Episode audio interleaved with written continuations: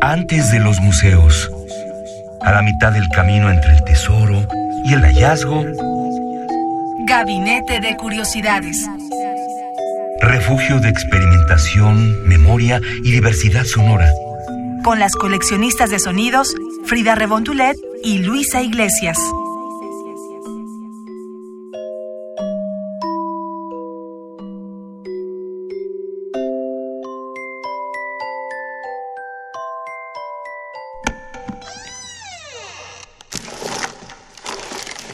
Etnografía sonora.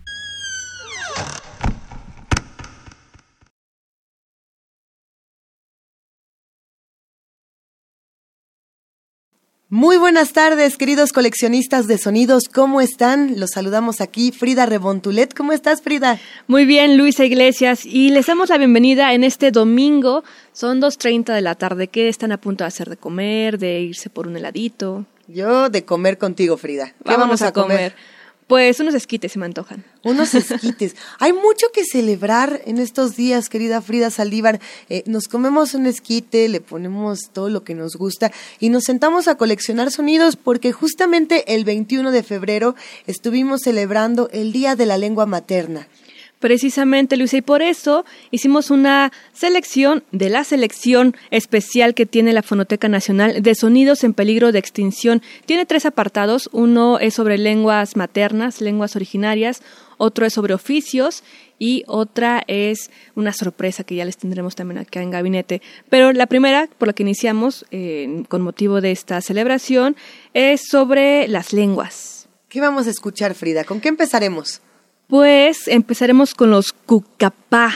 ¿Tú has escuchado de ellos? Yo no. Yo sí, pero porque me junto contigo. Tú dices que no, pero ya, ya estuvimos dándole una, una buena pasada a los cucapá, justamente. Sí, antes de esta investigación yo no los conocía así, a ciencia cierta, pero los encontramos que son un pueblo amerindio que vive en el norte de Baja California y el suroeste de Arizona, o sea que son nativos de lo que ahora se conoce como Estados Unidos de América. Y bueno, ellos también viven cerca de la frontera entre México y Estados Unidos. Se denominan como la gente de agua, así es como se les conoce, o también la gente del río. La gente del río o la gente de agua. ¿Y qué es lo que vamos a escuchar de la gente de agua? Son unos cantos, así que escuchemos qué nos quieren decir estos hablantes y gente de agua. Volvemos aquí en Gabinete de Curiosidades.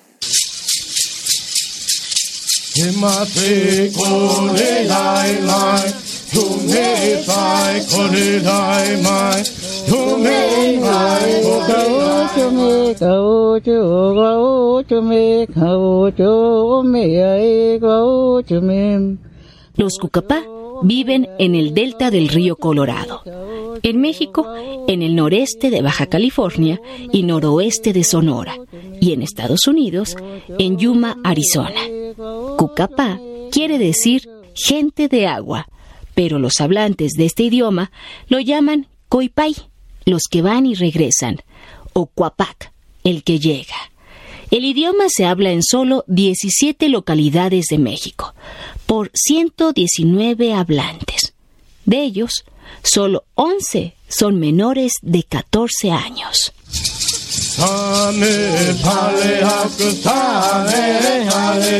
Este canto se llama extravío.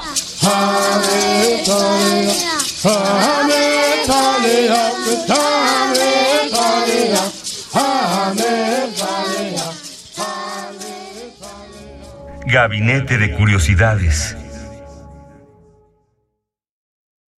Está bueno, querida Frida Saldívar. ¿Cómo ves este cambio justamente de, de lengua que estamos experimentando aquí en Gabinete de Curiosidades? Es muy bello porque cuando uno escucha las diferentes lenguas puede encontrarle ciertas tonalidades. Por ejemplo, algunas pareciera que son como gotas de agua, otras pareciera que son como si tocaran los violines, o sea, como más eh, agudos de cuerdas, por ejemplo, ¿no? En este caso a mí me sonó precisamente como ellos se denominan del agua, como estas gotas, como muy cantadito, como a gota, a gota. Todo esto lo estamos escuchando justamente de lo que nos proporciona la fonoteca. la Fonoteca Nacional, que está ubicada en Coyoacán. Pueden ir a visitar su catálogo, pero también lo pueden hacer en línea en la página fonotecanacional.gov.mx. Esta sección es especial ya que pertenece a los sonidos en peligro de extinción. Es pertinente hacer la reflexión de por qué debemos conservar nuestras lenguas originarias en este país, donde algunos políticos han querido imponer que el español es la lengua nacional. Pero yo creo que el valor radica en que siempre cualquier lengua es valiosa. Toda la lengua es valiosa, querida Frida. ¿Qué escucharemos a continuación? Entre estas lenguas que se pueden perder y que por ello queremos poner un pequeño granito de arena para que las puedan escuchar son los quiliguas. Ellos también son un grupo étnico que vive en el norte del estado de Baja California, en México.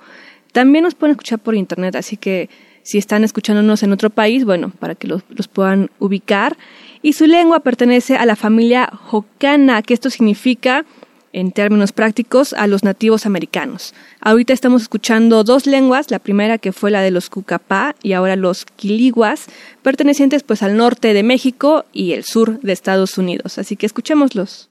Que me te que yo te ti que que que te me yo yo te te que que te que ka ta me yo yo te te que que me ya lo du Este hombre cantaba en lengua quiligua o coleo, pero hoy ha muerto. Le sobreviven apenas unas decenas de personas de su cultura, pero solo 29 hablan el quiligua.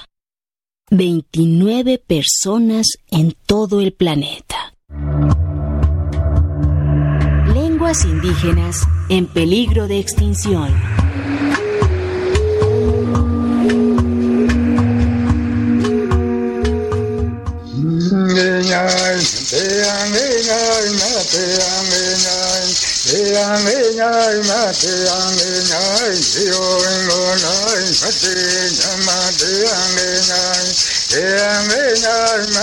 Los quiliguas se llaman a sí mismos coleu, que significa hombre cazador, gente como nosotros o los que se van. Ocupaban una extensión muy grande en el estado de Baja California. Hoy son apenas un ciento. Los que no se han dispersado hacia las ciudades están confinados en menos de 27 hectáreas en el municipio de Ensenada.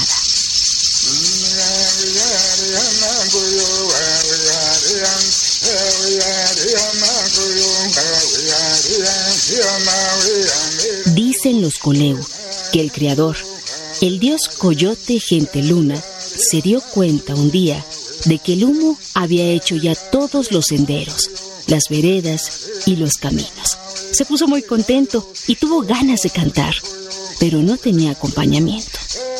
Entonces sopló dentro de un trozo de su propia piel para formar una sonaja. Como no había guijarros, se metió dentro de él mismo. Así tuvo su sonaja y cantando creó el cielo.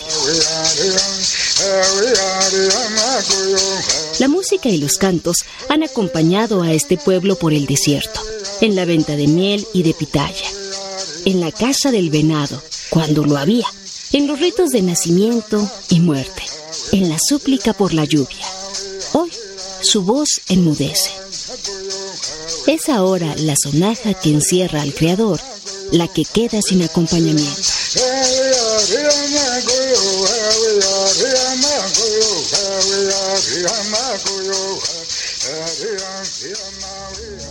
Gabinete de Curiosidades.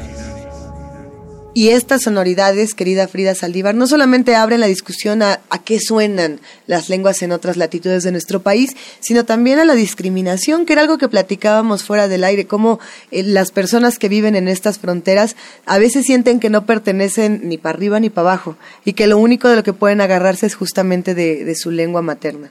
Claro, y por eso mismo que tú mencionas, Luisa, es que se formó esta familia jocana, que es una familia de lenguas y están a punto también de perderse, ya que tanto en Estados Unidos como en México la lengua predominante, por así llamarlo, es la que se quiere imponer. Ahorita lo veíamos que en Estados Unidos eh, ha sido la gente más atacada por hablar simplemente español.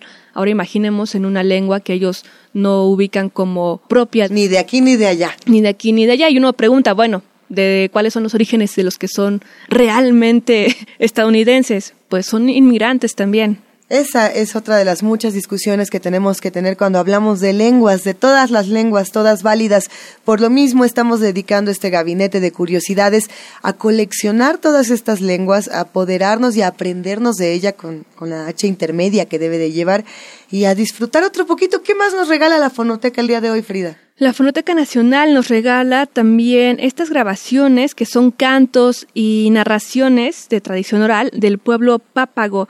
Ellos particularmente se, bueno, habitan en Sonora y en Arizona, así que escuchemos cómo suenan estos cantos, donde también hablan los mayores, que son como los grandes sabios, pero también los niños.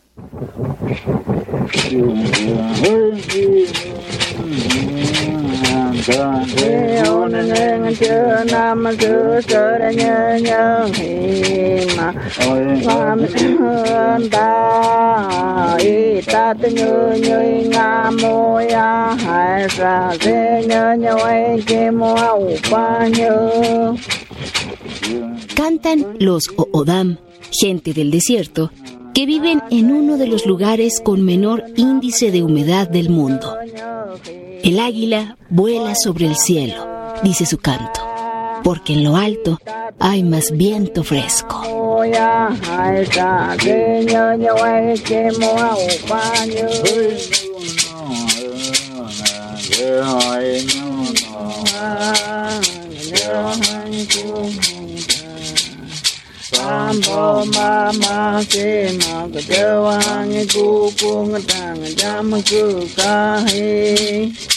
La gente del desierto, en su idioma tojono o odam, o pápagos, como les hemos llamado en español, vive dispersa en 20 diferentes comunidades, entre Sonora, en México, y Arizona, en Estados Unidos. Sus ancestros vivían ahí desde antes de que existieran la división entre los dos países. Durante siglos han subsistido en el desierto gracias a su profundo conocimiento y respeto al ecosistema. Siguen los ciclos naturales, valoran cada gota de agua y observan normas como esta. Si eres cazador, ultima solo lo que para tu familia es necesario. Su idioma, una lengua de la familia Yuto Nahua, tiene hoy 94 hablantes, de entre los cuales solo 11 son menores de 14 años. Entonces, en el futuro, ¿quién resguardará sus palabras dentro de la humedad de su boca? ¿Quién las protegerá de la sequía del olvido?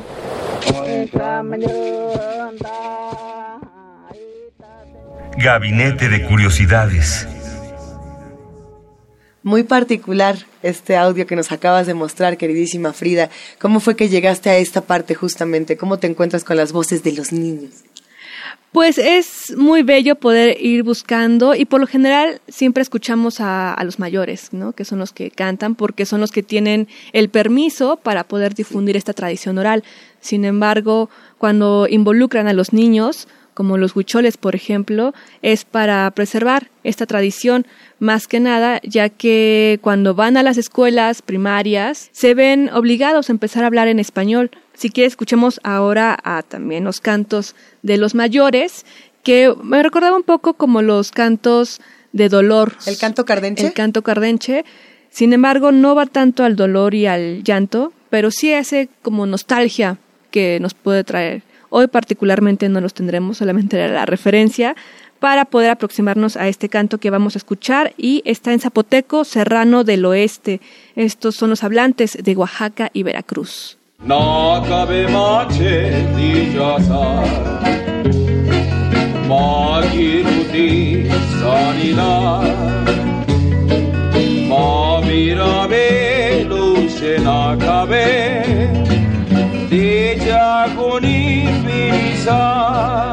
De las múltiples variantes del zapoteca, la que habla Esperanza, el zapoteco serrano del oeste, tiene ya solo 3.164 hablantes en el planeta. Oye, pues sí me movió mis fibras. La verdad es que sí me llegó a las fibras. Como siempre es un gusto compartir contigo todos estos sonidos que coleccionamos en Gabinete de Curiosidades. Gracias a ti, Luis Iglesias, por estar siempre en esta tripulación buscando y coleccionando sonidos. Ay, la tripulación sonó bonito. Hay que usarlo ya. A Navegando. partir de ahora vamos a hacer una tripulación de coleccionistas de sonidos. Ya veremos Venga. cómo lo armamos. Gracias, Frida. Muchas gracias, Luisa. Y recuerden escucharnos por internet en www.radio.unam.mx. Seguirnos en redes sociales también y si buscan nuestra sección de Gabinete de Curiosidades en la página oficial, radio.unam.mx, van a tener la sinopsis de cada programa y el link de descarga también. Ahí está. Pues hasta la próxima. Chao. Radio UNAM presentó Gabinete de Curiosidades. Refugio de experimentación, memoria y diversidad sonora. Dispara tu curiosidad en la próxima emisión.